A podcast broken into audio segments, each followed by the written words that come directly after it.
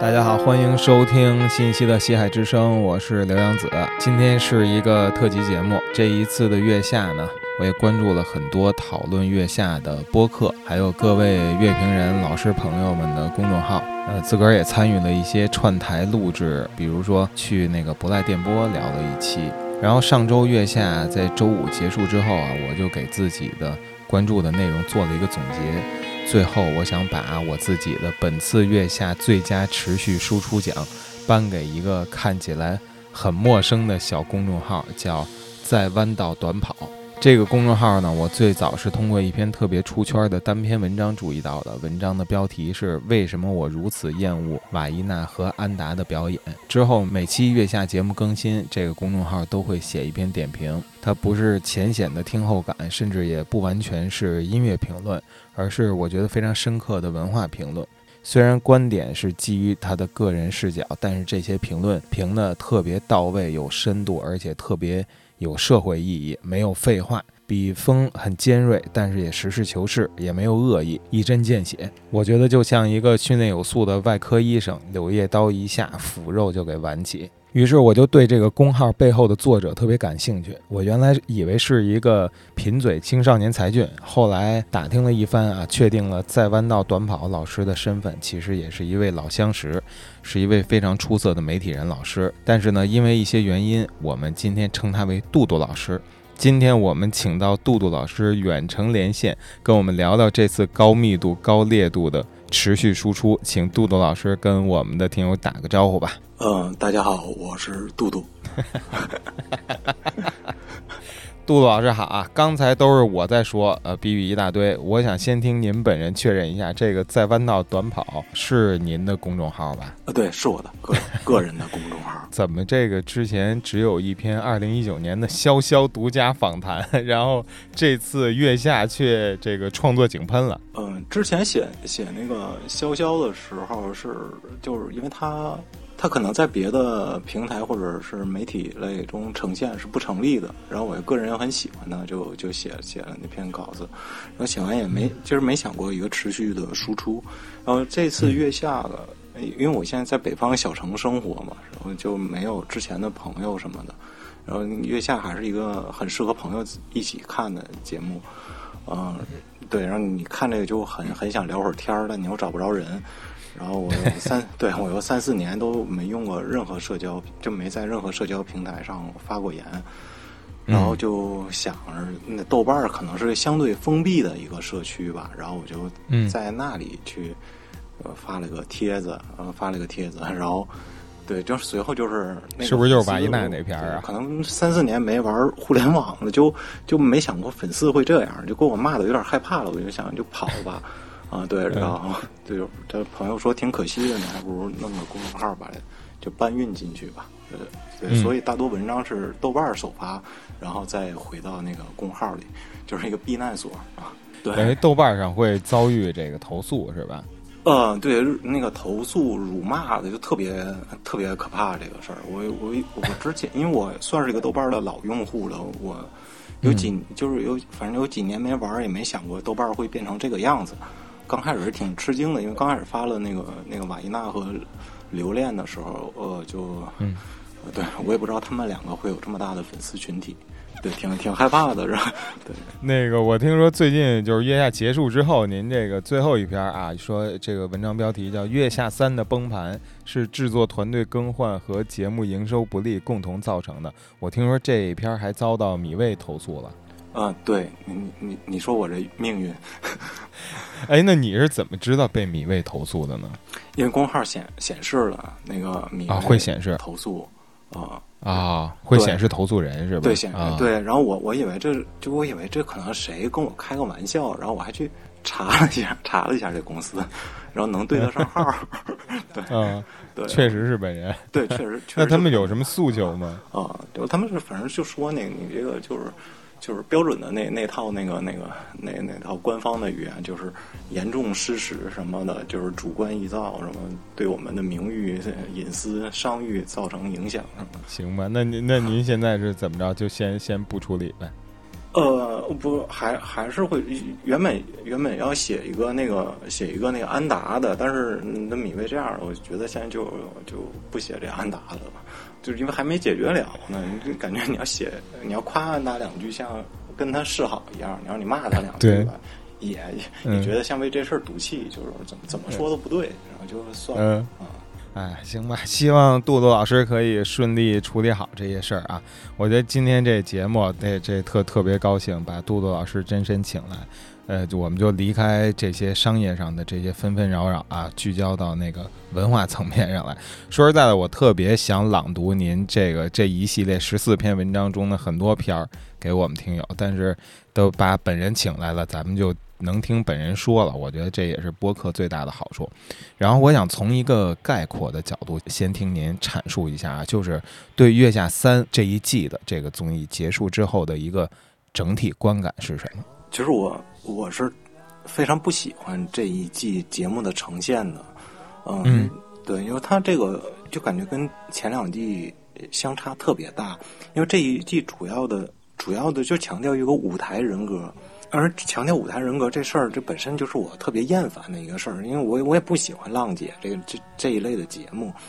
对。然后我其实我是在很早之前我提过，就这个这个越来越浪姐化，这月下这反正这时候也没，就是那时候米未也没没找我麻烦，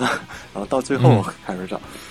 就就是他这整个这个浪姐感上我不喜欢，我觉得前两季月下我喜欢的，它的原因就是。就是中国摇滚乐跟中国摇滚受众吧，就是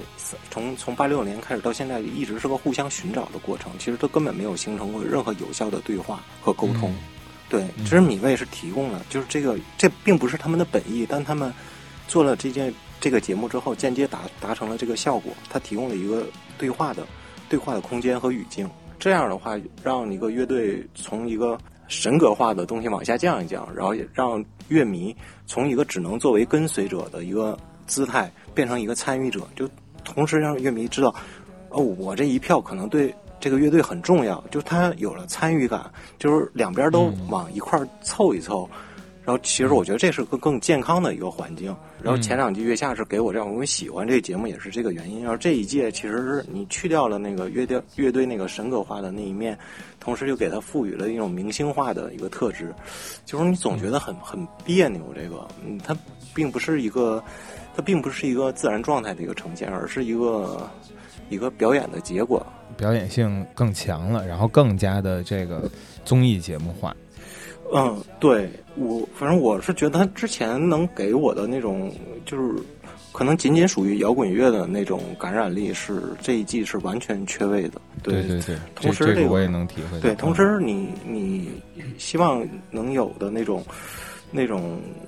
嗯，乐队与乐队成员之间那种人与人之间的沟通，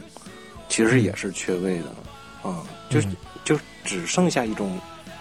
嗯，表演式的对话给你，而其实那个对话不仅没有信息，也没有情绪，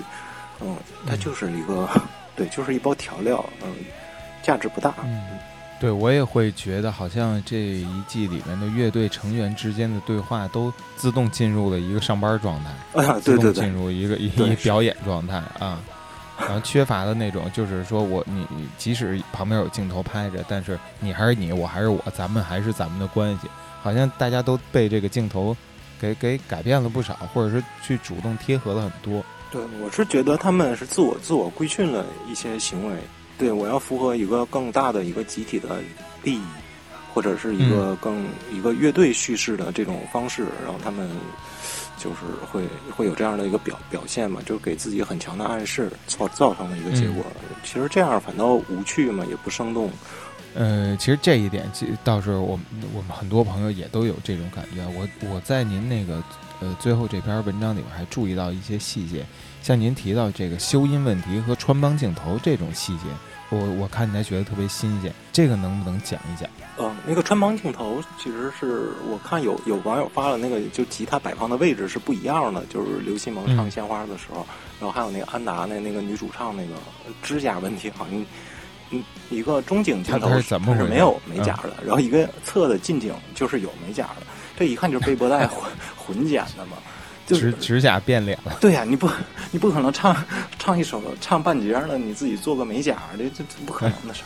儿啊。嗯，对。然后这个如果混剪的话，你你又不是春晚，其实你那背波带其实没没有没有演出事故，你不可能用嘛。然后你这么混剪的唯一的原因就是你修音太严重，太严重了，你画面是贴不上的，就你单独素材是不行的。嗯，对，才会有这种。然后，但是我这也可能就我个人的一个判断。啊，然后这我就我完全不不喜欢研究修音、假唱什么的这些事儿，但是这一季我是有点太严重了。这个就就就我文章里写的，就是苦果那个拉麦的那个动作，就是您但凡保保守一点儿，你说也体现出一点那。他这个就是完全声音就是没有任何变化，那那麦都拉到肚脐眼儿了，然后你这声音连远近都没有，这就有点搞笑了。这个他这个举着麦跟那个吹小号似的，跟那来回来去的拉是吧？但是声音却一点没变化。对呀，而且你明明就是你明明知道他那个动作是为了掩盖自己那个那个就是唱的不灵的时候，就是他做一个下意识的一个舞台形象上的自我保护啊，就是故意拉个麦，就是好多歌手都用这招嘛。就说，然后你说把这个都给修成那么，嗯，丝滑顺畅的，我觉得还挺，这反正这团队有个，嗯，可能追求的不一样。据说这一季，我看这节目里边好几次提到说这是最后一季，然后再给马东一个相对意味深长的这么一个 一个镜头，然后也不置可否。那他是您觉得是怎么着？应该是最后一季了吗？我觉得他两头话都没说死吧，就是还是看招商的。我一直，嗯，我就是最后一篇文章写的所有的事儿，我前其实前期大部分都提过，然后但是没有展开说。唯一一个新的观点就是就是招商问题。然 后我觉得就肯定肯定，就是尤其马东最后一期说的那个，就这么大体量一个节目，然后没有没有那个赞助商是不可能完成的，就是就是。我我总看他节目，他要如果是说这话的时候，他那个微表情或者就他那个语气，就特别像一个跟你开玩笑的时候，就忽然间说到说了两句心里话，然后马上就要折过去，马上要再用一个玩笑把这个真话给折过去，不那么尴尬的一个状态。就他说这句话的时候是是那个真话，可能这方面真遇到困难了。就这一集就我我对他那个说这句话的时候是感触是特别深的。对对，我我感觉到他也是这个，就是两头。话都没说死，没说死，那那肯定不是说自己还有什么犹豫，可能可能就是在等一些其他的条件，是吧？满满足他就干，不满足可能他就不干。对，我觉得马东还是对，就是他是一个潜在的向释放，这个向市场释放出一个信号。我觉得可能那些他的同行业或者是那些商家、广告商什么的，或者平台都能明白他的一个意思。明白啊，嗯，这样。行，咱们那个关于节目啊，讨论到这儿，我觉得那个这个杜杜老师这次对于乐队和音乐人的一系列持续输出是特别精彩的，所以我作为这个月下结束之后总结，特想请杜杜老师咱们挨个点评一些重点乐队，其中这个第一个啊，我觉得就得是非常重点的一位，就是瓦伊娜。那个瓦伊娜呢，既是当初。您写的那个第一篇的主角，然后在最后决赛的时候，关于瓦伊娜的那个段落，也我我我我也在我的朋友圈看到特别多人提出了赞同啊，想听听杜杜老师对瓦伊娜的看法。刘老师，你这你那节目是是能留言的吗？有人就是瓦伊娜，这粉丝有点特别可怕，反正我我啊，你有点害怕是吗？啊，不是，因为他特别就是阴魂不散，你就是他弄你特特。特别不舒服，嗯啊，对，我们是能留言的，但是我这这这怎么办啊？那我觉得聊也得聊也得聊，聊也得聊 啊，对对，这样我我我可以做一个这个 disclaimer 啊，就是今天我们聊到的所有观点啊。并不代表本台的立场，都是这个 嘉宾的个人观点。不，这这也确实是实话，对吧？因为这确实是我我我自己也是这感觉啊，杜杜老师，就是我看您写的文章的时候，我未必每个观点都赞同，但是我顺着这个思路看下去，我觉得您的观察和切入是特别到位，就很少有别的这个关于这个综艺的评论能写到这个深度。所以这也是我今天请杜杜老师来到节目的原因。然后也希望各位这个乐队粉丝啊，手下留情，相信我们，相信这个杜杜老师，我们都是一个。这是一个正常的文化批评，并不是说真的对哪个乐队有这个有有有有恶意，或者是或者是怎么样的。对，然后批评都能接受。这个，呃，大家手下留情。行，我这地特莱莫说完了。顺着你话，我我我补充一下，就是我写这些乐队，并不是我有多恨他，我跟他们一毛钱关系也没有啊。然后我就就是只是说，这个乐队其中有一个点，就是我。以这个点作为一个作为一个讨论，这个讨论就是大家认同或者不认同都是都是可以的，但是它并不是以一个那个攻击别人或侮辱别人为出发点的一个，就是我所有文章都是这样啊，所以大家也不要就是太情绪化的留言或者是 diss 这个平台什么的。呃，我我我起个头吧，杜杜老师，您其实，在那个决赛里边评马伊娜那句话很，这个第一句非常狠啊，但是我也看到很多人都复制出这句话在分享，说瓦伊娜贡献了历史级的卑鄙，不仅利用了这些孩子的歌声，还利用这些孩子做舆论的挡箭牌啊，这这个这个看法怎么怎么展开？怎么为什么说他们这个决赛的时候贡献了一个历史级的卑鄙？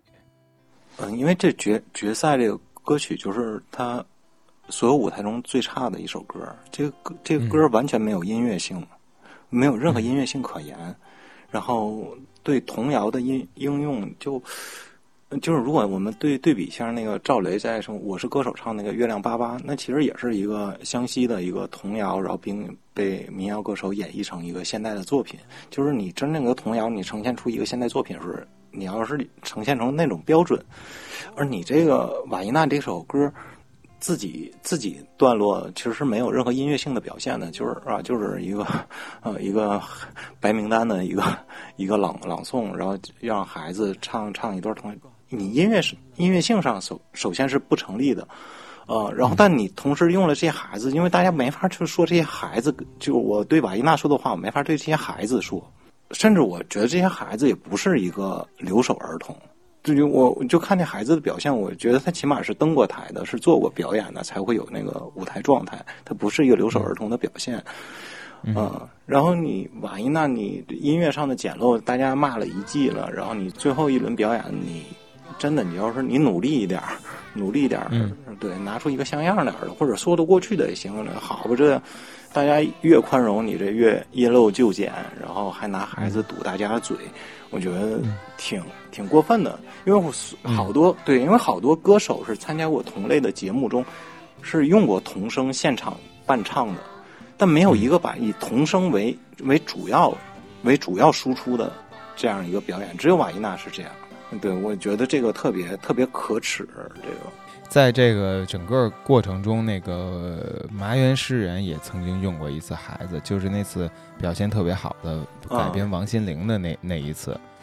那次你那那个你会有有有那个没问题，觉得跟这个那个没问题啊，那个就是作为他这个歌曲表演环节的一个点缀，那个没问题，他没有他没有侵蚀这个歌的主体部分，对，这是性质是不同的。但是也有也会有人说啊，就是你瓦伊娜这个。乡村的乐队带了一些村子里的孩子，这个来北京玩一玩，不也是一个好事儿吗？嗯，对，我对我反正我文章里写的，这就是一种交换嘛，就是一种交换。对你，你给孩子买几张车票，然后供他们吃几顿好吃的，带他上大城市里了，给你换来的那个巨大的一个音乐圈的声誉。嗯，这种交换首先是不等价的。就只有特别鸡贼的人才才才喜欢弄这种的，就是你骗小孩嘛。一个大人，那小孩兜里有有一百块钱，其实他不知道一百块钱什么意思。然后你你手里有五毛钱的棒棒糖，那你说我把棒棒糖给你，把一百块钱给我，那小孩当然觉得棒棒糖是很好的东西了，对他更重要。大人就是大人要干这事儿，那就挺让人瞧不上的吧。听下来你会觉得瓦伊娜整体的表现是比较鸡贼的。嗯，对，我觉得他们太就是。我虚伪这个词儿是不是有有有一有一点轻？但我不知道能更还能 有点轻哎，我以为你会说有一点过。不不不不不，就是有点轻。他是因为你虚伪就是一个表演嘛，而且我觉得瓦伊娜是一个自我催眠的一个人。嗯，他是这个长期自我催眠的，然后让自己拥有了某一种身份，呃，同时把这个身份的一些，就是把这个身份放大嘛，去影响别人，去影就是影响别人，就用他的行为模式去影响别人。其实他也没有音乐上也没有理念，然后他的生活也没有什么明确的理念。如果说归隐山林，就是以前那种各各各种这民间奇人异事，干这事儿的多了，就弄得都神不神鬼不鬼的那那那样，然后就挺对我不觉得稀奇。那些人我都觉得挺可笑的。然后瓦伊娜这个我也觉得挺挺可笑的。我不知道为什么能感染这么多人嘛？你你会觉得他们的这农民身份是一个装扮吗？是一个衣服吗？我觉得他那个就是一个心灵按摩的一个东西。嗯，他他瓦伊娜就特很像以前百家讲坛的于丹，他对那个这学术层面也没有什么，也没有什么研究，就是说他也没有什么更新奇的观点，但他们特别爱感动，对，然后他觉得是自己是是古人的唯一的知己，瓦伊娜可能是我是觉得我是当代人所有的泪腺啊，对，就。对，这都是属于这个在弯道短跑的一些 一些非常容易让我笑出来的金句啊。然后自己跟自己自己跟自己唠嗑太多了，可能就有点这样。呃，杜杜老师，《大梦》啊，从整体上看是这届月下最出圈的一首歌了。你对《大梦》这歌你怎么看？我觉得《大梦》就是就是就是一份简历，这个求职简历啊，它嗯。这个歌怎么理解？音乐性上我们就不提了，以后也不提，因为真就没有，就没有任何可以说的。他的音乐，对，就是我就说文本层面嘛，我就写一个人从从小写到大，这这样类似的歌，其实你看高晓松还写过那个仿李宗盛写过那个越过山丘，呃，然后对，然后还还有那个许飞的那个父亲的散文诗什么的。其实这种叙事体的写的好一点的，或者就是能符合流行作品标准的，已经很多了。那大梦这个，我都你就不能说你，就你一辈子很苦，然后这歌就有很多价值啊。我然后我。然后我觉得是你，如果你他也就才四十多岁吧，也没比我大多少。然后你都你说这苦难有用，就能给你带来人物弧光的话，那你就能用的就用上行了。我那怎么还带预知的呢？你 对，这苦难你都预知到六十岁了，我这 八十八十啊，对呀，我八十八，嗯，就是您盼着，就是盼着点自己好一点好吗？就是对生活充满希望一点。听下来，其实你对他最大的批评还是说，就可能他装扮的东西太多了。呃，对，而我觉得他一直是需要的是那种信徒，而不是听众。嗯，就是对他个人的那种生活方式或者他的提倡理念的那种呃跟随吧。对他不是要音乐上的听众的，他只是要信徒而已。对，而这种东西我觉得挺挺需要提防的。对，因为这个都很，因为他最后如果他信徒够多的时候，他走向哪一边完全取决于他个人个人意志。嗯，这种东西才是最危险的啊！对，因为你没有其他东西可以可以左右它了，当它形成一定影响力的时候。因为我在那个另外一个博客呃串台录节目的时候，也是当期每个人都说说意见嘛，但是大家也是对瓦伊娜批评比较多，我还是站在一个平衡的角度上，我会觉得他们势必是这个中国的这个新农村的一个一个代言人，他们身上只能共存着从城市。带回来的东西和就是乡村里面本身，呃，安在他们身上的东西，这这两点，不管说他们是不是真农民、假农民，事实上现在的，呃，能够什，比如说能够唱歌、能够上台的这些，呃，农民音乐人，我们假设有这个群体啊，那一定是他们这样的，呃，经历，因为真正的农民他也发不了声，也上不了台，所以我在这方面我还是持了一个相对。宽容的这么一态度，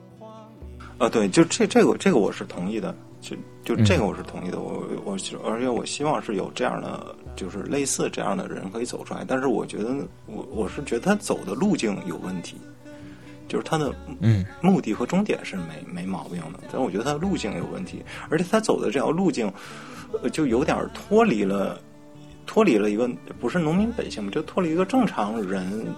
体面行为。啊，这离这个很远。然后我，就今天忽然想到那个徐浩峰写过那个《大日坛城》那个小说，就是里里面是有一段有一段内容是这样，就是本因坊的一个高手高手，然后他他在自己道场里是有一个刀架，那个刀架上那个刀要放着刀嘛，然后。他遇遇到应该是主人公吧，我您就是时间有点久，记不太清了。应该遇到主人公了，然后主人公就是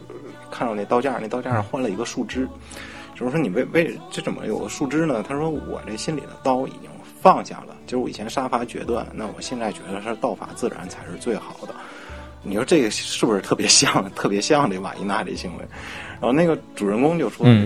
他大意是，你就是你这是说有点装，就是你心里的刀要放下了。你这刀架上放把加特林，你你也不是一个杀手，对你，对你你你心里刀放放不下，你刀架上放放个树枝你就是你这是就是，就大哥别装了，是吧？然后那本营高手 听完听完这事儿，就哎呀，马上破防了，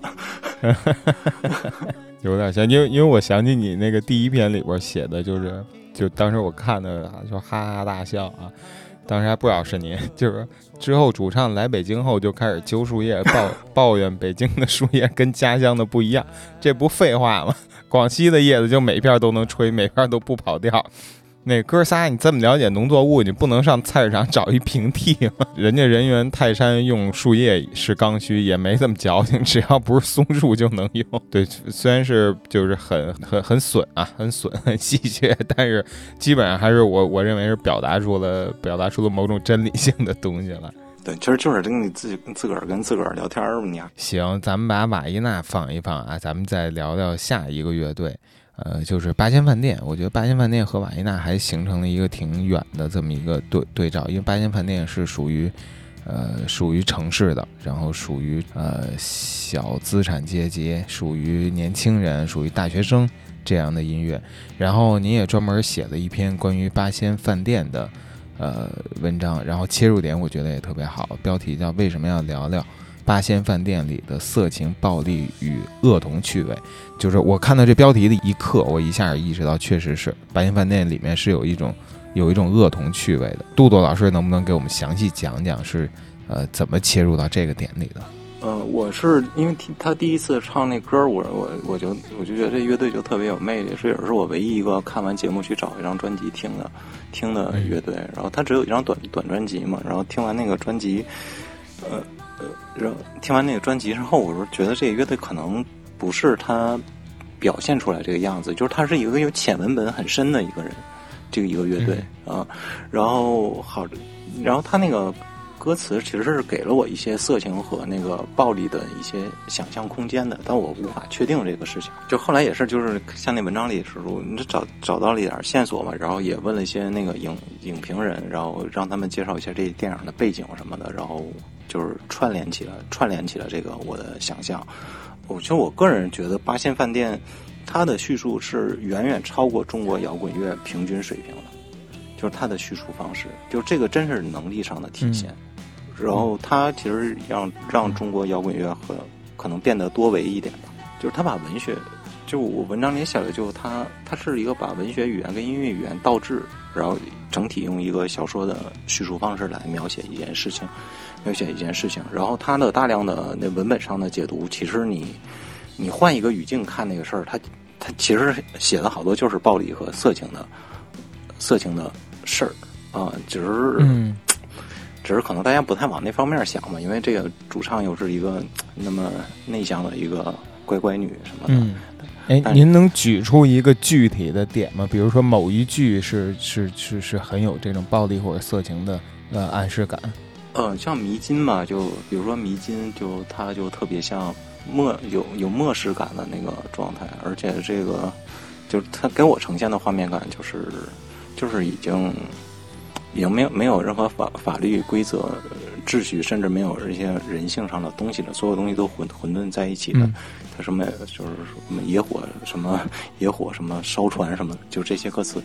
嗯嗯，这个它营造的是是那种东西，就是而且我觉得这格局是有点大的。正常社会这种社会秩序，就是善恶这个道德上的道德上的比例什么的，在他那里已经完全不存在了。他觉得人就是一种本能，而且你最终是靠暴力重新界定一些强弱和。善恶的逻辑的逻辑的，其实可能是我过度解读吧，但我觉得这个是一个深刻的。如果你可以把它延展到一个社会层面的某些革命、某些什么东西，其实最终的话语权的归属其实是由这些产生的。您在文中提到一句啊，就说这个八仙饭店的标签是东方迷幻。这并不能算是一种风格定位，摇滚乐里也没有这种品类。东，我找不到。对这个东方迷幻，您您怎么看？我我找不到，我觉得它这也像也像是八仙饭店给大家的一个谜语吧，就是为了混混淆混淆视听的一个谜语。对东方迷幻，我因为我我找不到同类的乐队，就是如果迷幻，其实我觉得它这这个乐队整个指向是七十年代哎的流行文化的，我我也找不到一个就是同类的或者可以类比的。一个乐队，我也没法从一个迷幻乐队，就是迷幻音乐的这个脉络里去整理出来，就整理出来这个八仙是承袭了哪里，然后开创了哪里，我都找不出来。就我觉得它可能就像一个，就像给大家做的一个谜语一样吧，就需要你拆解开才能进入它的音乐体系里。呃，杜杜老师，你觉得吹万能算是东方迷幻里边的一个乐队吗？哦，吹万。我觉得他跟那个，他跟八仙饭店是不同的，但我不，我我没法界定这个东方迷幻这个体系是什么样啊。我，嗯，就如果，但是我觉得如果他用这个标签儿，呃，能成立是成立的，嗯，啊，对，但我不能说它代表了这种，就或者它符合什么，就觉得他用这标签是不违和。哎，但是我会有一种感觉，这咱们探讨，就是我我会觉得八仙饭店里面的音乐里面的东方味儿其实很稀薄，我会觉得啊是。我我总觉得他是那个九十年代末的那种另类流行乐的，从英国到中国的回响，然后在时间上又拉长到这块，影响到他们这一代。哦，这个完全同意，完全同意。就是音乐上呢，他一点不东方。我觉得他的趣味上和它的文本上，就是包括它的那个表达方式上，可能是更更东方一点吧。然后我觉得可能志怪小说和包括日本的那些。漫画对他影响吧？而且尤其是日本的 B 级片，我都不觉得欧美的 B 级片对他们有多大的影响。是日本六七十年代的那些那些剥削电影的那个那些影片，对对他很有影响。感觉您对这个八仙饭店也是比较欣赏的啊？对我我还我还试图采访他们嘛。那那时候公号有二百个粉丝的时候，我我给我还我去联系了他们。然后说我这对人没没搭理我。对，我看看怎么，因为你要这么说来，昨天晚上我和朋友出去谈事儿，还在酒吧里碰着了王帆。然后，然后我当时还想，我要不要上去打个招呼，自我介绍一下，然后将来约个节目什么的。然后后来想想，算了，还是这个有有有人居中介绍的时候比较合适一点。啊，不是没事儿，就对对。但当时我我是盲目自信嘛，就是那个那时候那个阅读量能过三百了，然后粉丝超过二百了，我觉得可能走起来了。但是潇潇可都给你独家采访。呃呃。对，那潇潇潇，我我给他发了发了快一年的私信，我天天不是不是也不是天天，对，隔三差五跟他说，我说我要采访你，对，然后最后他就是他可能觉得神经病嘛，啊啊对。啊，太牛了，太牛了，说就就是要么就唠一唠吧，就就我想你要你要是真有毛病我就报警，你要是没毛病你就你就别再联系我了，就这么唠了一回。我我这个强烈推荐我们听友去看看潇潇那篇啊，我会把那个链接贴在呃节目简介里面。然后咱们回到这个月下里边啊，呃，越过这个八音饭店这支年轻的乐队，我们去聊到一支老乐队，就是声音玩具。呃，您也专门写了一篇呃声音玩具的文章，这个标题也是挺狠的，说为什么声音玩具的歌词毫无诗意。这个可能和大多数人的看法啊，普通人的看法可能都是截然相反的。很多人都会说：“哇，声音玩具太有诗意了，他们是一个有诗意的乐队。”就是我是觉得声音玩具作为一个优秀的乐队，它具备了就是绝对的条件，你可以就是就是你可以怎么夸他也不为过，你就只是你喜不喜欢这种风格而已。但我唯一不能接受的就是你觉得声音玩具他在写诗。我觉得这个，我觉得这个就有点儿，这这这这确实有点过分。这个有有点没法聊。对我这这个就是大家对这诗呢，那这个怎么得怎怎么定义啊？就就是声音玩具的歌词是呃，我觉得欧老师肯定是看过书的，看过很多书的。然后那书也对他有影响，但是那些书里的内容就是包括文学语言，包括诗的语言，就是没有完全没有转化为他自己的语言体系。他他长时间一直是一种仿写状态，就是你这个仿写状态中有些意境或者有些弦外之音达不到的时候，他会用那个词语的堆积来完成这种某种意象上的表达。嗯，人，但是你要用了这招之后，你就你你注定你就是个反文学的嘛，就是方文山。呃，对方那方文山那肯定，对我肯定不觉得他是一个他是一个优秀的，他是在写诗啊，对对，嗯，对我我对他是个呃优秀的歌词写手吧，因为他那写的东西还是流行嘛。对，但是那个欧老师也没到方文山那程度，跟方文山还差了差了一截嗯，对，照照方文山还是差了一截啊。对，因为 虽然也堆积了方文山相当于把某一个某一个某一个垂直领域就耕耕耘到极致了，就是你也不可能再高了。嗯，对，是天花板就是那样。欧老师的天花板在哪儿？欧老师天花，我的天哪！我觉得，我觉得。今天我觉得这粉丝会杀了我这个号。现在粉丝有多少了？这个公众号，我我盘一下损失会有多少？呃，现现在现在现在也现在经过一个月的耕耘，现在有三千个人了。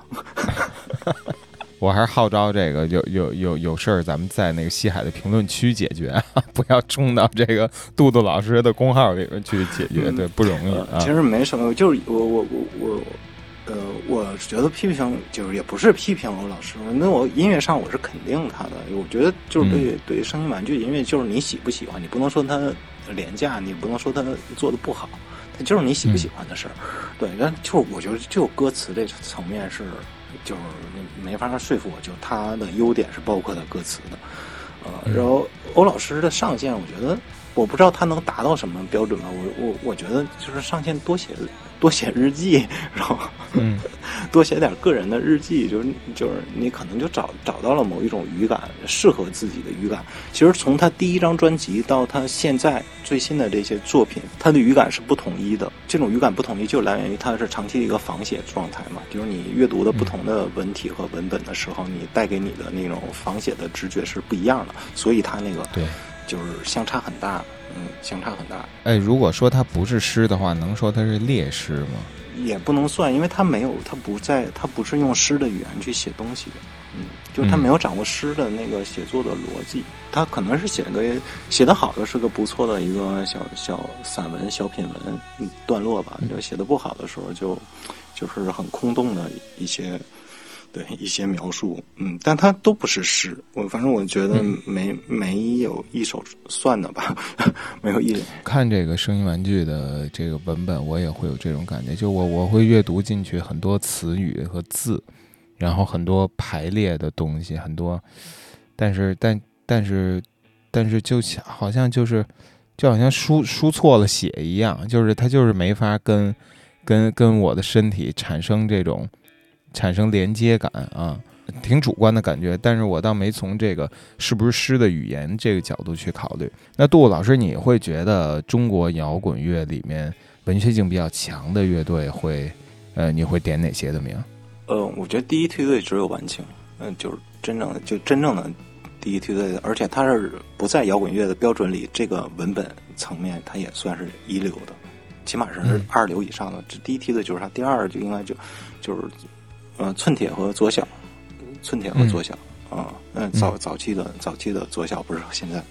呃，再往后就是木木马骁龙什么，我觉得他们写的都可以。就是他写的东西是自己，首先你得是自己的语言。就是木马，我觉得他也有仿写的阶段。就是我像九十年代一些乐队的什么，就就是它属于中西方合二为一对吧合二为一的仿写啊。我觉得他也有，但是他是用自己的语言写。就是那那那，我觉得这个其实是对于很多摇滚乐是做不到的。然后肖荣其实写的东西，就是你也觉得他他也没法深刻，他也就就那回事儿。但是我觉得他歌词特别有魅力。他的生活如果是那样的话，他用他自己那种很独特的语言来写写他，那就是严丝合缝的成立。然后这才是乐队的魅力啊！诱导社其实诱导社也如果没有那么刻意的那些脏的成分，然后我觉得雷林写的也不错。对，然后哎，对，其实我那篇文章在豆瓣里还是挺多人在讨论这个歌词的，啊，那那那个水仙斗活佛，我觉得写的挺好的。那那个完全是卡夫卡，我感觉。完，我我只听过他歌，没看过他的现场，也不知道这个什么消息。那那歌词，我觉得是一个是一个，一定是一个深度的一个阅读爱好者才能写的歌词。虽然他不用流露出这个东西，但他就是，但你能感觉到，能感觉到，嗯，他的有一些荒诞的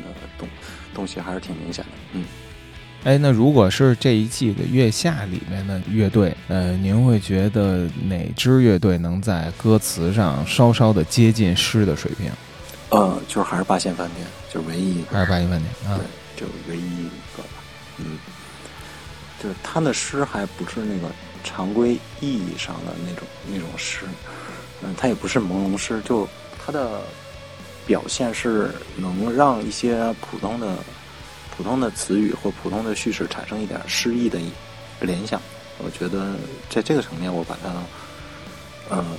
当做一个诗来看待吧。嗯，就是它的对，其实它那个文本就就中英中英文双写的那种，我就是我没法把它当标准的诗来对待。但我觉得他写的好，写的好，就是他的叙述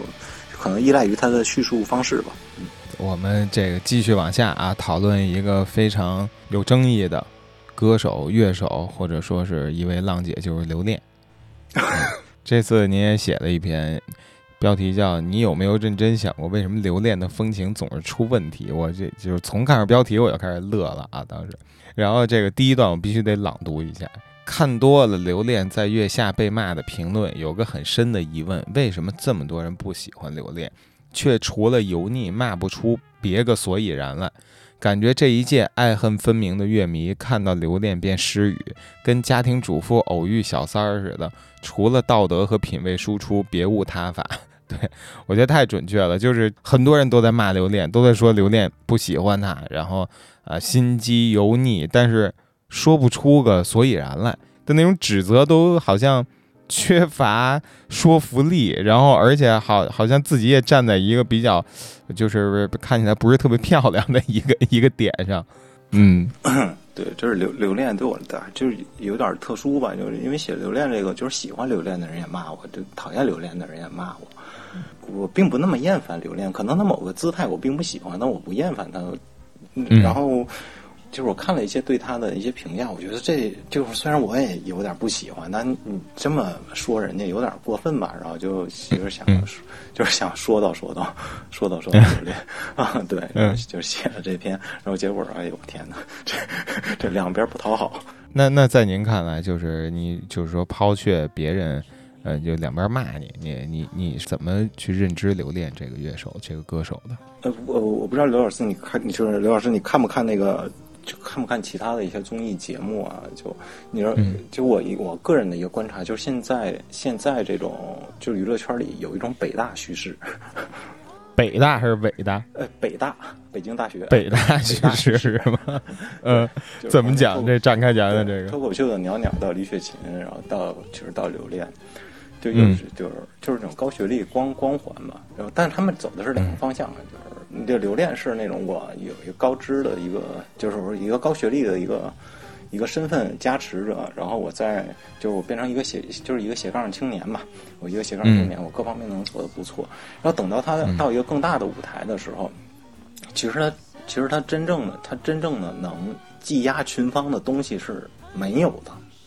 因为那个那个是纯竞技舞台，那考验的更有时候考验的是命运，考考验的是观众缘什么的。你这个高学历在那里没有用，但是留恋需要强调这个东西，需要强调它它是一个高级的，就是他的审美是高级，符合他的学历的，带来的舞台是作为一个 f o a 公司的一个高级的创意总监，我带来的舞台呈现要也要是一个世界级的，是遗憾就是为大牌服务的。就是他这种舞台呈现，甚至能给他真正的职业带来一个巨大的好处。嗯，对。然后他好，我感觉他是这些所有的这些想法、这些意识都叠加在一起，然后在他去完成他这舞台，去形成一种对其他对手的碾压。无论在浪姐还是在月下，就这种这想法是就是挺统一的。而嗯，但我觉得他有点被北大这北大这个光环给束缚住了。其实你不用那么高级。你不用那么高级，对，就是你留恋的那种。我觉得它真正的趣味其实就是，老上海十里洋场。十里洋场的那些交际花，可能可能游走于那种特务机构、特务机构、各大军阀，然后黑社会什么之间的那种，然后作为一个在 黑白两道的大哥中，就是他作为一个信息掮客是可以的，但他不会主导这时局的命运，也不会有任何。就是 兰心大剧院嘛，对，就是他，就是，但他觉得自己这功能是更大的，就就是它的辐射面是更大的。我觉得啊，月下的这个舞台应该是比较排斥这种，那假假如说有这个北大叙事，或者说是一个精致编排的一个一个舞台。或者说是你要精致，但是你要搭上一些其他的东西，或者是反讽，或者是惊悚，或者是某种文化元素。好像留恋所搭的那些文化元素都不是特别受这个综艺的现场观众和电视观众的喜欢。对，我我就我就觉得他是那种硬输出，就是按着硬输出嗯那种，嗯啊，就是霸王硬上弓嘛。像我就说他是刘能嘛，就是他生怕你 get 不到这点。对，就。就就就就拉着你跟你跟你唠这个，我这个怎么着怎么着，其实不用，这你你润物细无声吧，就是这个正常的一个文艺作品的这个方式，你你怎么可能就是硬来呢？就哐哐哐的就往上堆效果。这好像也是很多人评价就或者说批评刘恋的一个点，就是说他很急，很心急，好像。嗯，对，我觉得他不是急于走红，他是急于展展示自己的那个未被发掘的那一面。特质，但是听下来，其实你对刘恋并没有像对瓦伊娜那么大的这种恶感啊。啊，对，没有没有没有，就是这一季所有的我我我真正的有恶感的，其实就是瓦伊娜。然后，其实我对她是觉得她那个危险性很大，这个对对对人们的心智的那个健康毒害很大。对对，有有的，你这留恋没有？留恋没有？就是你喜欢她，那喜欢他那什么，就是她的舞台，喜欢他。样子什么，这我觉得都都没有。你讨厌他的那种做派也没问题，这就谈不上谈不上厌恶他，就对，就是只是分析一下他嘛。呃，然后您还写了一篇叫《我为什么我觉得梁龙的终极梦想是成为留恋》，二手玫瑰最后也是冠军呃成员队啊。呃，这个梁龙的终极梦想是成为留恋，我觉得相当耸人听闻。这说法，这个这怎么讲？这真得展开讲讲了。我最开始想把他俩写在写在一起，就是他是他好像是就是嗯就是某在在在某在某一方面他是一体两面的两个人，就是梁龙很追求那种高级感，因为留恋你看就留恋好多歌词，其实他是有非常牙尖嘴利的那部分。没错，那对，其实他这寸步不让，或者说并不讨好，并不讨好，但是但他不会放弃，因为这就是就他举重若轻的牙尖嘴利，就这个他他有这个东西。然后梁龙其实是一直在追求这个，就是他希望那个，他希望他歌词里就是已经完全一个东北本土化叙事中，他需要有这种这种牙尖嘴利的逻辑，就是一语惊醒梦中人。他一直在追求这一点，但他就是他到不了。而然后这留恋的唾手可得的东西，然后自己也不珍惜，还不讨好，就他俩就特别特别矛盾。他可能都向往着彼此，就但是留恋对，然后留恋那种舞台的影响，就是舞台上的那种效果累积，然后舞台上的那些魅力，其实他很，他也很想成为梁龙，对，因为梁龙做的就是。确实就是好嘛，而且非常能量比较大，对，也很合理。就是它最终的结果呈现上，肯定梁龙的就是完胜嘛。就是梁龙与生俱来的点是留恋，就是迫切想得到，就是留恋，同样留恋也是梁龙的梦想之一。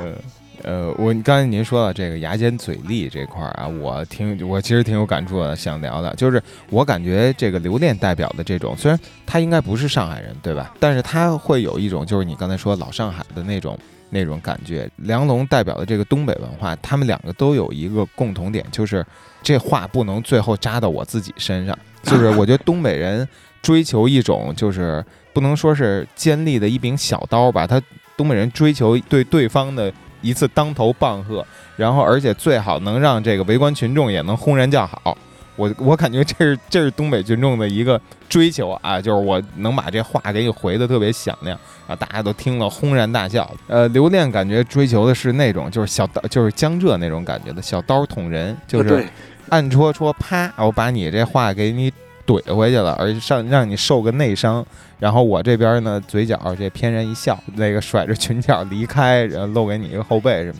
就这就这种感觉。对，嗯，对，非非对非非非常准确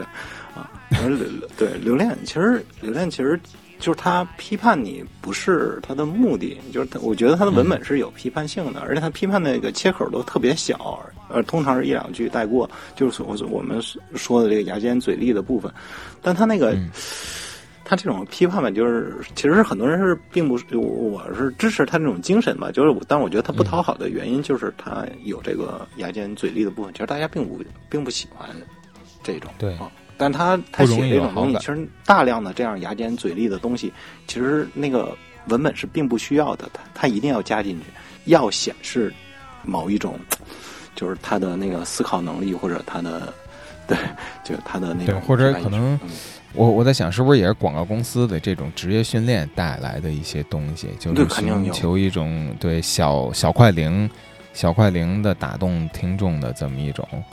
这种小小小小小的语言杠杆，我感觉啊，对，肯定肯定是有这种职业的职业的影响。对，其实最后我看那个，就是因为瓦伊娜选择了呃留恋去 PK，并且。呃，以下课上成功的把留恋给替换掉了，我觉得那个是这次月下里边我印象很深的一个一个一个场面，就是那之后啊，在一些这个歌迷群里边、乐乐乐迷群里边，就这个把伊娜和刘恋到底谁更装的这个问题进行了长篇累牍的长篇累牍的探讨，然后最后我自己比较认可的是这个把伊娜隐藏的比较深。刘恋这个虽虽爱装啊，但是还是把情绪都露在外面上啊。对，就还是道行不够嘛，道行不够，还照这个三位这怎么叫八跪大帝的广西老表 还是差了一点啊。对，这样这这这其实就是就是你大学生遇到老油条的那种感觉，你那个你小小的伎俩在那个社会油条面前就不值一提了。行吧，我们这个越过继续越过刘恋和梁总，说说一对儿，呃，一对儿乐队。对，杜杜老师的这些文章啊，我觉得特别有趣的一点就是总会把两个我们想不到的乐队去拉在一起，然后我们呃经过他的叙述，经过他的议论，我们会发现这这这两支被拉在一起的乐队有着一些奇妙的联系和对比的。维度这一次被拉在一起的是柏林护士和散人乐队。您说这个柏林护士一开始并没有令我讨厌，除了歌词写的有点缺，主唱形象差之外，没什么太大毛病。啊，对，我我那我觉得这个应该不算是批评吧？我觉得那形象确实，嗯，就是就一般一般人吧，差点意思。嗯，对，对对，然后那个歌词，那歌，哎呦，这歌词就。这歌词确实，你真如果这个不是他的音乐衬着，我我我真觉得是哪个嘻哈歌手写的挺烂的一个一个歌词呢？啊，这棒棒棒的那种。嗯嗯嗯，对。然后其实我我最开始觉得，就是这是一个，其实它是很是很多年轻乐队的一个方式，就是就是这么经营，就不像柏经营柏林护士这样经营一个乐队，就它能迅速的被市场认可。它市场它的包装程度，包括它的音乐上的那种，就需要音量和音效来来蒙蔽其他不足的这种方式，我觉得是值得别人学习的。所以我对他也没有那么反感。但是我其实我对反感的是。刚开始写他时候，别人给我发了那些帖子，就是以前这主唱的一些发言。那，我写那篇的时候没有没有看到后后面的表演的啊。然后，嗯，我觉得这个就我觉得这确实是个问题，因为他这这种音乐还是需要以某种意识形态的作为基底来支撑一些他的表达吧。如果但你的对你的 个人认知是这样一个方式的话，我觉得那就这都就多少有点扯的。呃，我会觉得柏林护士他有一点缺乏，呃，就是自己真正想表达的东西。然后刚才您也提到有一句话，说他们这样音乐其实还是需要一定的意识形态作为作为基底的。你你你能感受到他们的基底吗？没有，他没有，就是他不知道自己该做什么。就是如果他是一个对生活失语的人，就是那个并不可耻。就恰恰是他没有任何想表达，他要佯装出一个要要要表达的样子，然后去生套一些就是现实的东西去去去编故事。这个就不仅没有美感嘛，而且是从观感上也是很很难受的。就我我不介意他们特别浅白，就是他即使写那个大梦那样的歌词，其实起码也是他自己的，但他们是没有任何我我看不出这个乐队任何的一个。立场上的倾向和音乐上的倾向，就是没有。但它就是一个很看起来很还很整体的一个乐队，但是你经不起琢磨这他们。但是他们会用舞台效果和比较大的这个演出音量来让你那个短暂的冲击，让你忘记这些事。对对对对对。对，我我觉得这如果作为一个方法论来说，这个这个是很有效的，因为现在可以可以记下来这一条，是吧？对，就就是你好就是大家都喜欢蹦迪嘛，也喜欢那种节奏的东西。然后他这个，对你很容易跟观众产生同频嘛，生理上的同频，所以他会会有他自己的拥趸的。但是作为一个乐队，我觉得他。嗯，还差很差的，就是不是差很多东西，它差了一个最重要的东西，就是它乐队本身的，就是乐队本身的特质，就是你这个乐队代表不了什么东西，代表不了什么东西，甚至我也不知道你这个乐队本身的立场是什么，就对，就对，这个挺对，这是最大的一个，这个挺可怕的，嗯，呃，你写到，如果说柏林护士主唱是一种权力失心疯，那么散人则在朝着另一个方向去努力。民粹致幻剂，幸亏有瓦伊娜顶在前面，否则散人乐队就是本季月下最做作的群体了。这个散人其实他他走的不远啊，但是好像关于围绕他的讨论还是挺多的。嗯，对，就是我我我我我我是觉得这散人散人就特真的太像陈思诚了，他也不考虑什么，他也不想什么，就什么事儿他也不走不走心，然后天天就上网。嗯，对，这。对，反正各各大社交平台逛一逛，然后看着看着热贴和话题什么的，就就就把那个当自己的母题创作了吧。就就他之前那蚂蚁蚂蚁，我的天哪！其实我那我一个蚂蚁啊，那不是不是两个蚂蚁。对对对对对对对，对不起，张楚老师。对 对，而且说这个，你你就我不知道你听这歌什么什么感觉？你觉得它里面有有个人就是有。个人的那个视角吗，反正我我我是觉得这好像是从一个从一个短视频的评论区里，对，就是整个评论区他看了一遍就可以构成这个歌词，写出这个了。他说的那个第一句说这个拎着盒饭等红灯，这个我相信他们应该是有这个实际的经验啊，因为那块儿我觉得他做了一个这个等红灯的那个红绿灯那个哒哒那个。倒计时声，可能是这这这个会让我比较带入情境，然后其他的我就会和他，尤其是他乐队小片里那些哥几个一块在乡下租了一房，然后每天拿电脑做做东西，然后呢做然后做出来了这么一首 这个这个在城市里上班什么加班的这么一歌，我这两点我会觉得有点 有点违和，然后在这个这个歌本身呢，我是多次想起了郑智化，其实。哦，我想起了那个郑智化唱那个中产阶级，就是我的包袱很重，我的肩膀很痛，扛着面子流浪在人群之中那那个。但是我显很显然，这个散人没有想，呃，穿透一个一没有想穿透一个社会吧，他可能就是想这个找一些人数比较多的人群来代代言。我我大概是这个想法。嗯，就我我我觉得他他是他们完全是没法跟政治化。就是来类类类比的，就是我我，那我明白你说的那个意思。就政治化是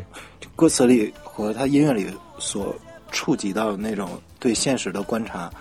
和表态，就是那散人，我觉得就完全不在他们的视角之中。对我觉得他们是一个被短视频喂喂养出来的一个现实主义乐队。嗯，就他。嗯，政治化那个那当然是经过生活捶打出来的嘛，而且他是有有过很长时间那个职场工作经验的，也成功过，也不不成功过嘛。对，因为那个散人就是散人，因为我始终觉得他缺少缺少视角，就是他缺少对生活或者现实中的视角，他的视角是。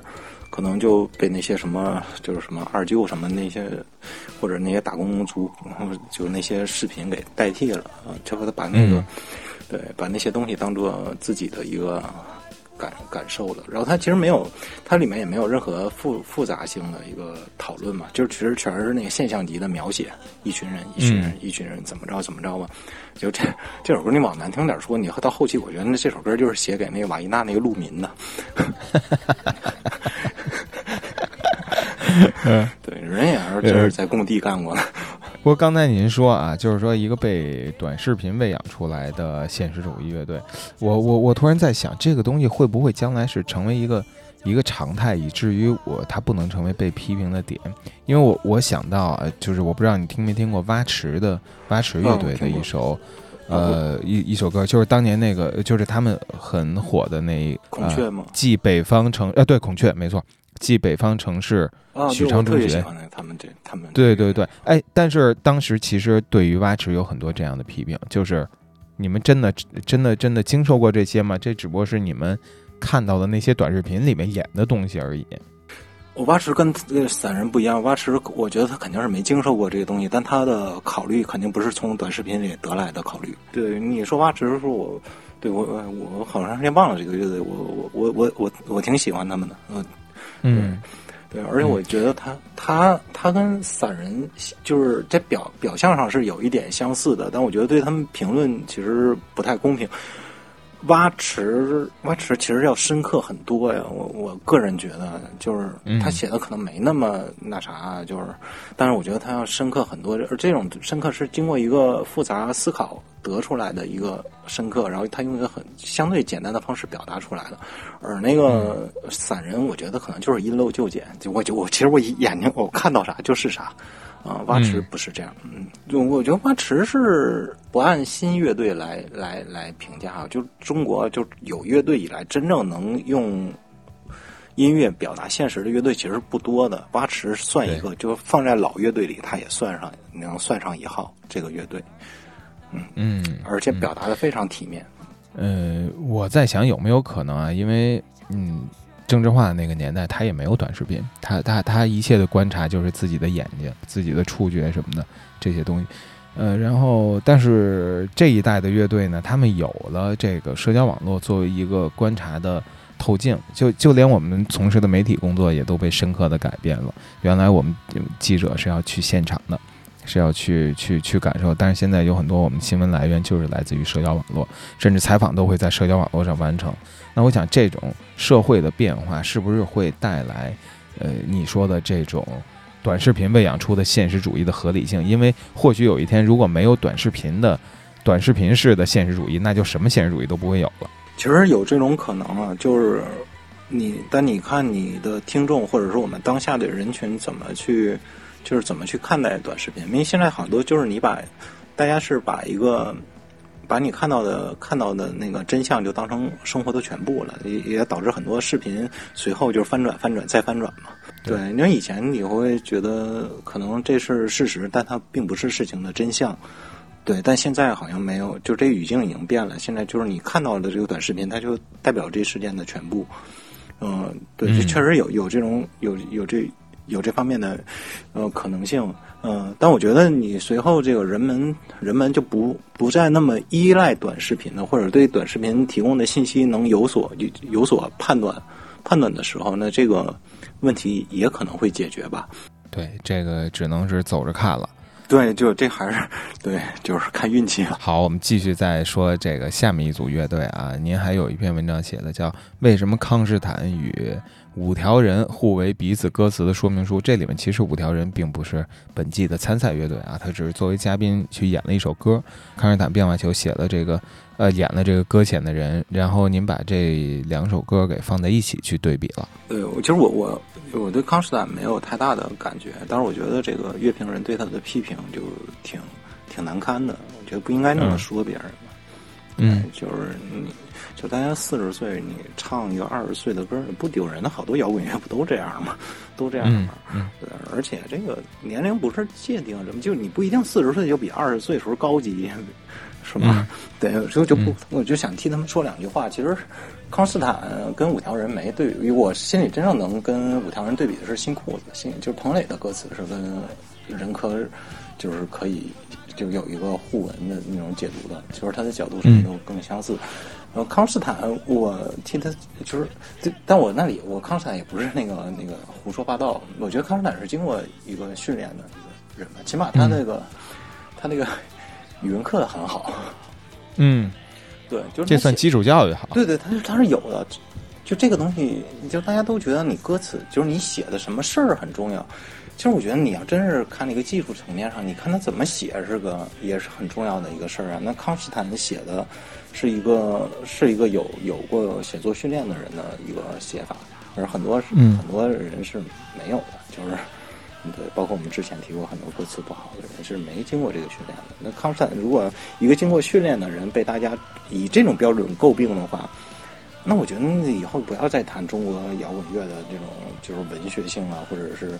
就是他歌词的深度啊，我就觉得这现这标准就很可笑了。所以就是替康斯坦说两句话吧，嗯，然后拿五条人说就比较逗嘛。但是我还是会觉得，嗯，就是尤尤其是刚才对这个嘟嘟老师刚才对这声音玩具的歌词进行了这个相当不留情面的批评啊，但是却对康斯坦的歌词有着给出了这个相当的宽容。我总觉得这里边好像有点不协调在里面。对，因为我对那个我对那个声音玩具的那个批评在于，就仅在于它是不是诗意。呃，我批评它并不是诗意，也没有没有没有文文学性。然后对康斯坦的这种宽容，呃，是基于他那个写作能力上的一个宽容。我并不觉得他最终的成品有多么打动我，但我觉得他在写作的过程中流露流露出的一种写作姿态吧，或者是那种、嗯那种训练感。呃，我觉得这个应该是被被大家被大家看到的啊。嗯，对，我觉得就是训练感这三个字吧，我觉得提供可能是提供了这个呃去看康斯坦变化球的歌词的一个一个一个窗口。对，因为因为我是个人是我真的是对康斯坦变化球特别无感，呃，就是我对嗯他们这个乐队成员的修养和礼貌感觉很好，然后也很打动我，我会觉得这四个是呃是是很不错的哥们儿姐们儿。但是呢，他们这个唱的歌实在是很难打动我。比如说，啊，没关系了，我只是习惯了讨厌的生活，没关系了，我只是习惯了自己很烂啊。我我我会觉得这些东西好像有点儿，呃，我其实反而更支持，呃，相对我会更偏向您刚才说的，就是说乐评人的这批评，其实就是邓科老师嘛，他提到的那句话。其实我认为啊，他的意思是我我这自个儿瞎理解。对同样一件事儿，你四十岁的人应该有四十岁的表达方式，而不是四十岁的人用这个二十岁的形容词，用二十岁的呐喊。你可能四十岁有一个更深沉、更举重若轻、更这个更更克制的一一种表达。我是这么理解。其实我我没法说这事儿是对是就是怎么怎么怎么分辨这事儿的对错啊？就我是觉得，如果他是一个 出走半生归来仍是少年的这样一个人，他可能、嗯他就他可能他的表达方式是一个非常固定的，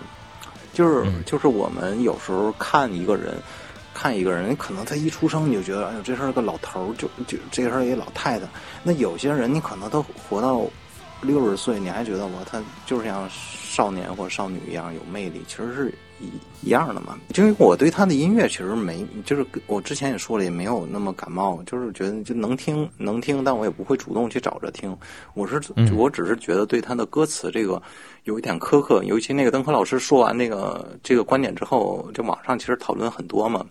然后嗯其实都是沿袭这个观点讨论的，那我就在，就我就说我就多提供一个那个那个解读歌词的一个路径，然后大家是不是能能再多维的看待一下这个歌词？仅就是仅此的，对我对，并不是为了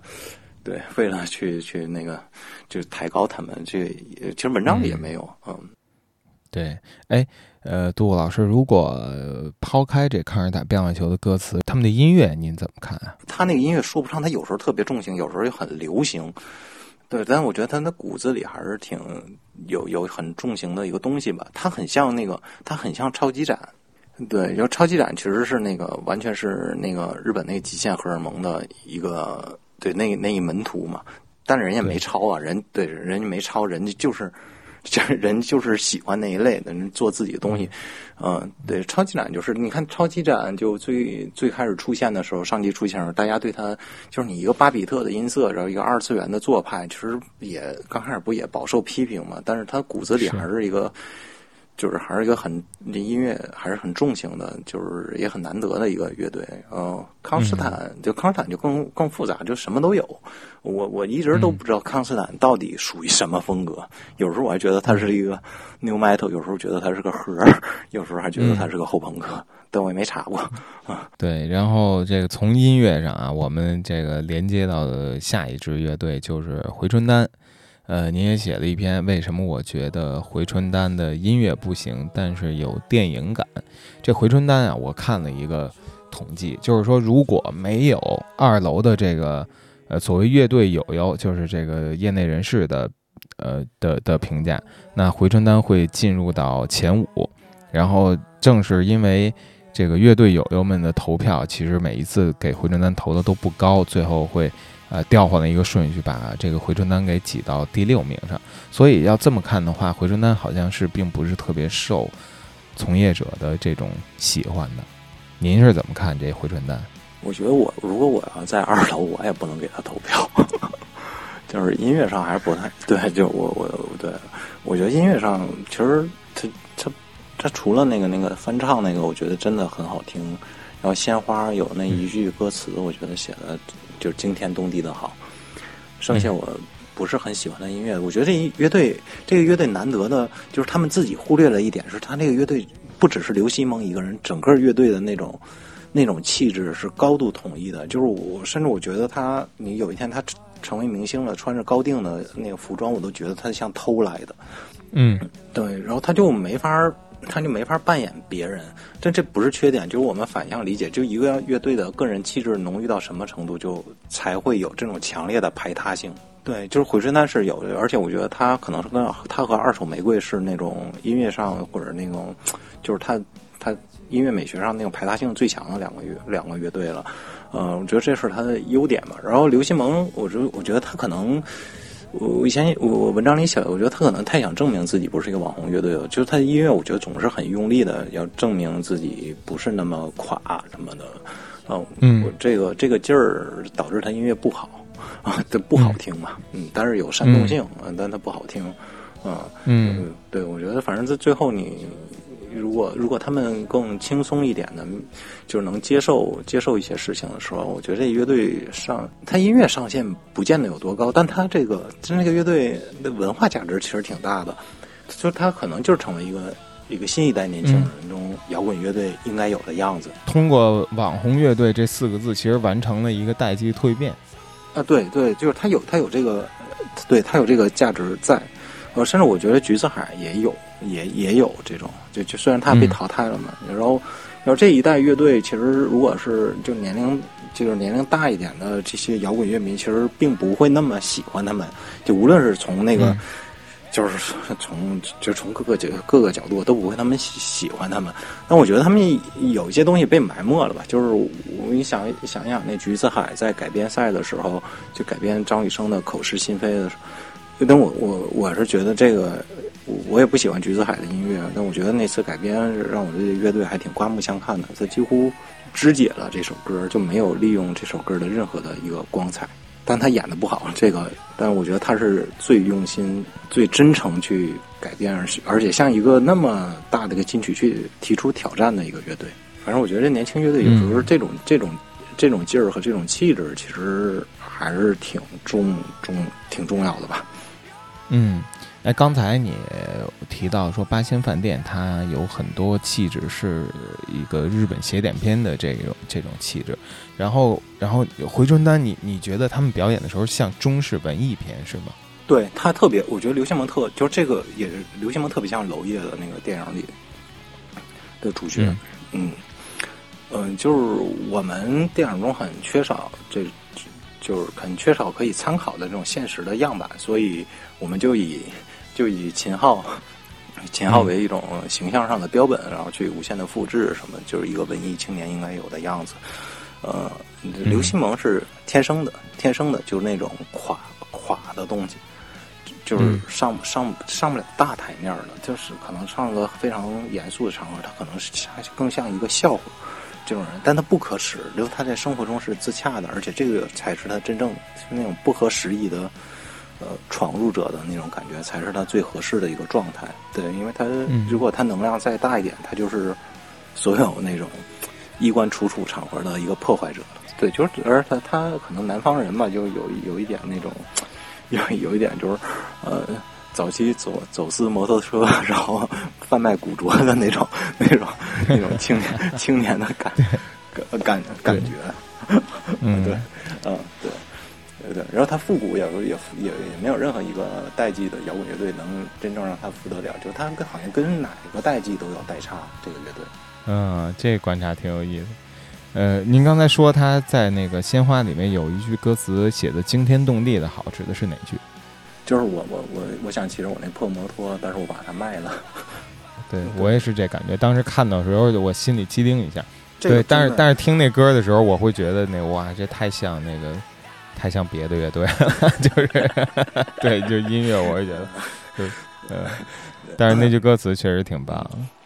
对呢嗯，这个这个像这个问题，这这我我就不，咱们就不展开讲讲了。对，嗯但那歌词，对，因为这个这个，对，就是就是你怎么说，可能都有失公平吧。啊，就就是就是，我觉得那歌词确实是，呃，我感呃我感觉只只有刘信萌这种，就是歌词能写一地鸡毛这种人才能写得出来这个歌词。就是你但凡你但凡九年义务念完了，你可能都写不出这种词儿。不是真的，就是那种神来之笔，这种它完全不是一个，就完全不是一个正常的一个比比比，就是表达的一个状状态的那种那种。你想这歌写的是啥啥？一纪念一个老朋友的氛围，我。然后嗯最后的重点是我把车卖了，我的天呐，我这就是，呃，这个还挺挺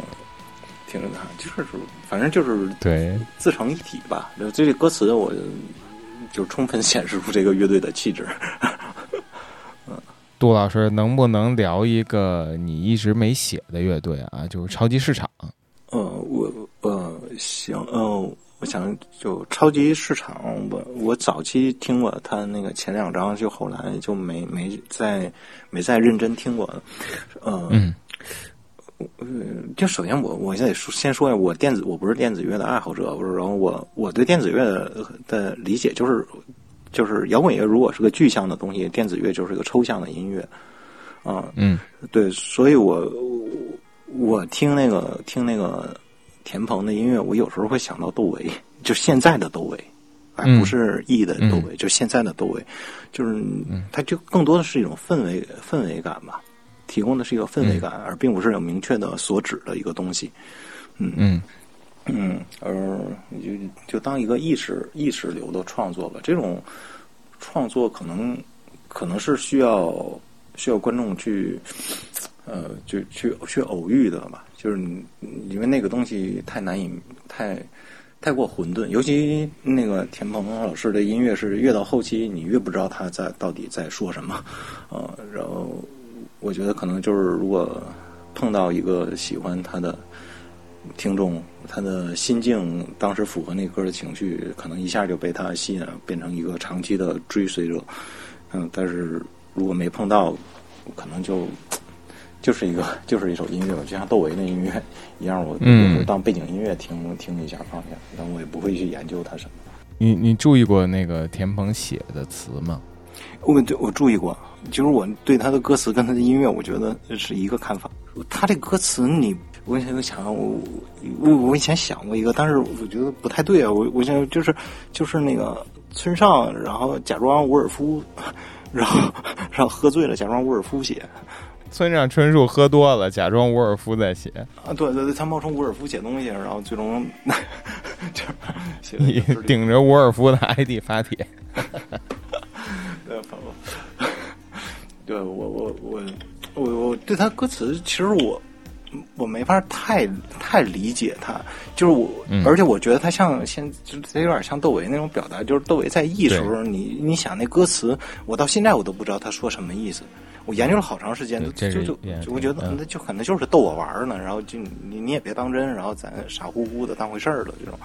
对我我相信田鹏和窦唯一定在某种程度上共享着一一个比可能比我们想象的要多的这种这种。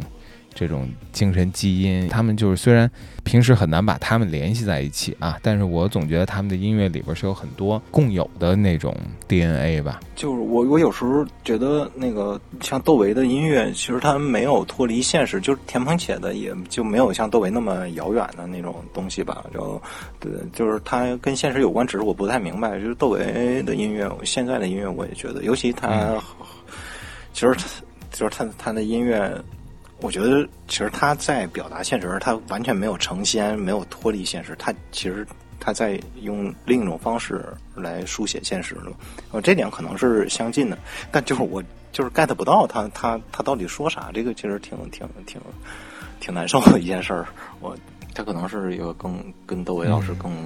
对更深的一种相似的东西，就暂时还暂时还不行。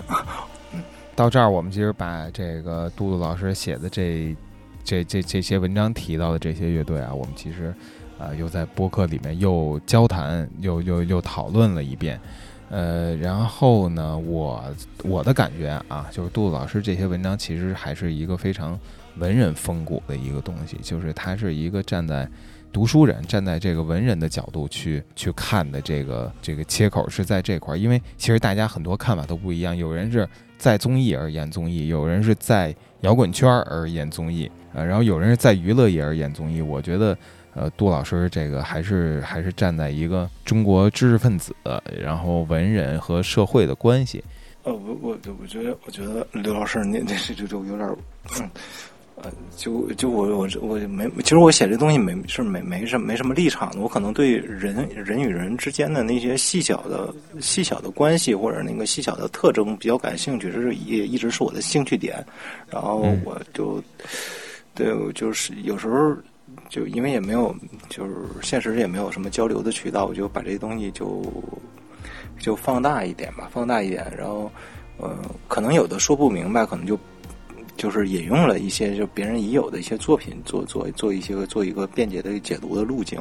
啊，就是可能造成了这种感觉，但。但其实我不是，不是，呃，对，这这不是，还是还是自个儿跟自个儿聊天的一东西。对对对，这这其实没没有，就是没有那个那个文人的那些东西，但是也你也其实也够不到那个，也够不到那个程度嘛，就可能让他就好好读一点吧，流畅一点，就觉得这就是力所能及的。但至少贡献了几个历史级的俏皮话。东北人嘛，东北人嘛。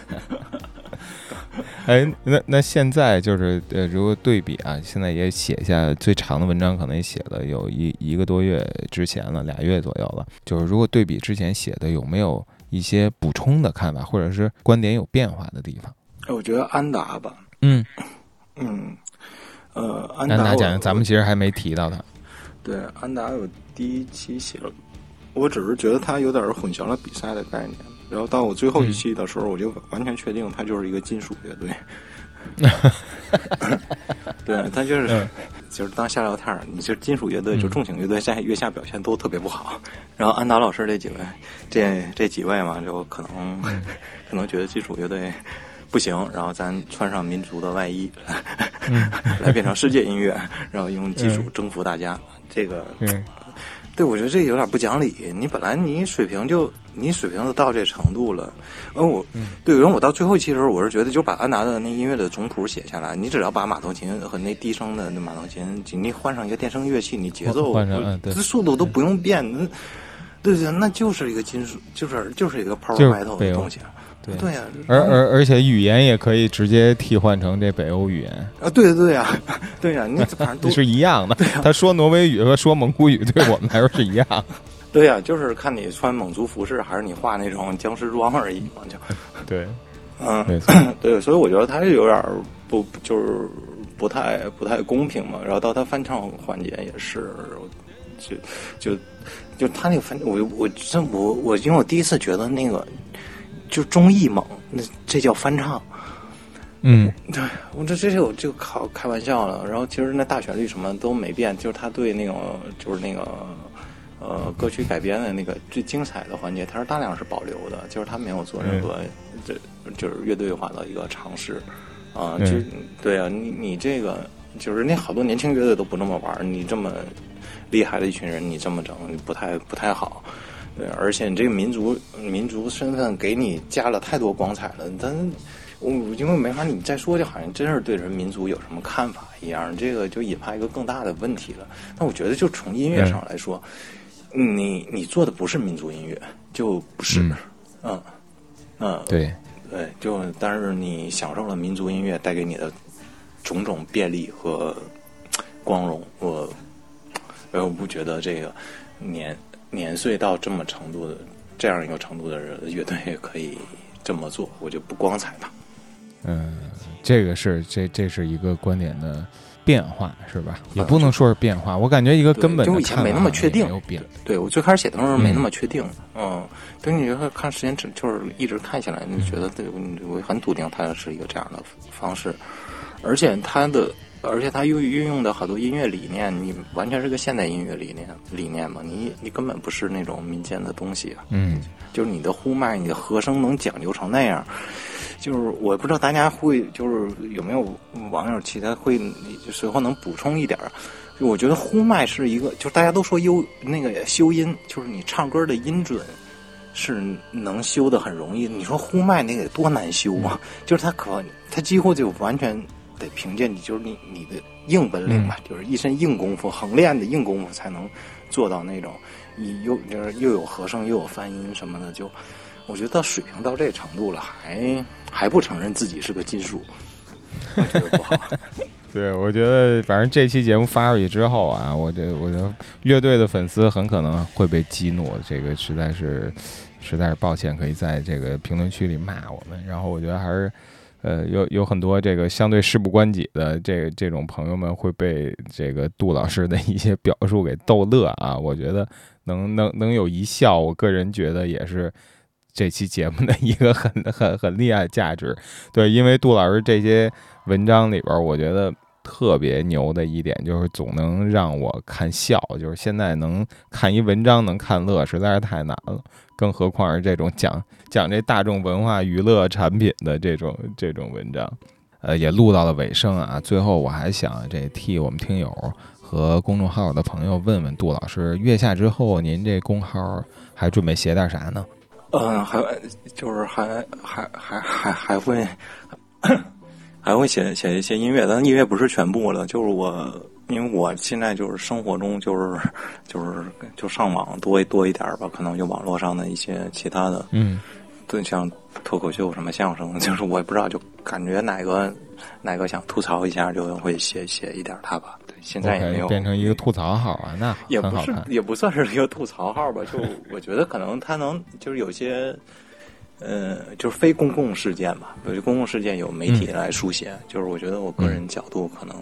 有些我是我个人觉得有代表性的，可能它对它能辐射，就是辐射一些其他小众群体的一些东西，我可能会写一些。哇，那就是大家千万不要急着这个推定取关啊！我们再继续看看这个在弯道，在弯道短跑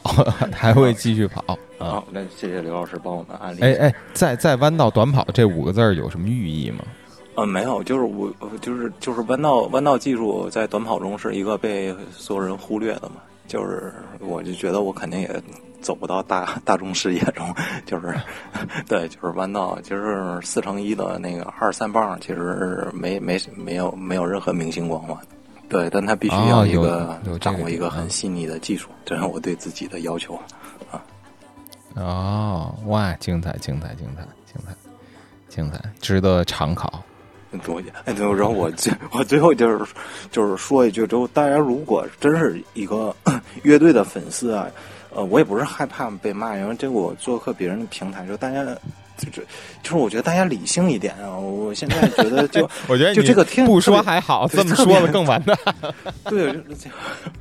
对，因为我没没就没经受过，没经受过这个，已经三十年都不不怎么接触社交平台了，我都不知道世界变成这样了。就是，对对，就是大家就是就就当听个笑话，或者是听一个人聊聊天嘛。哎，对对，不用特别当真，嗯，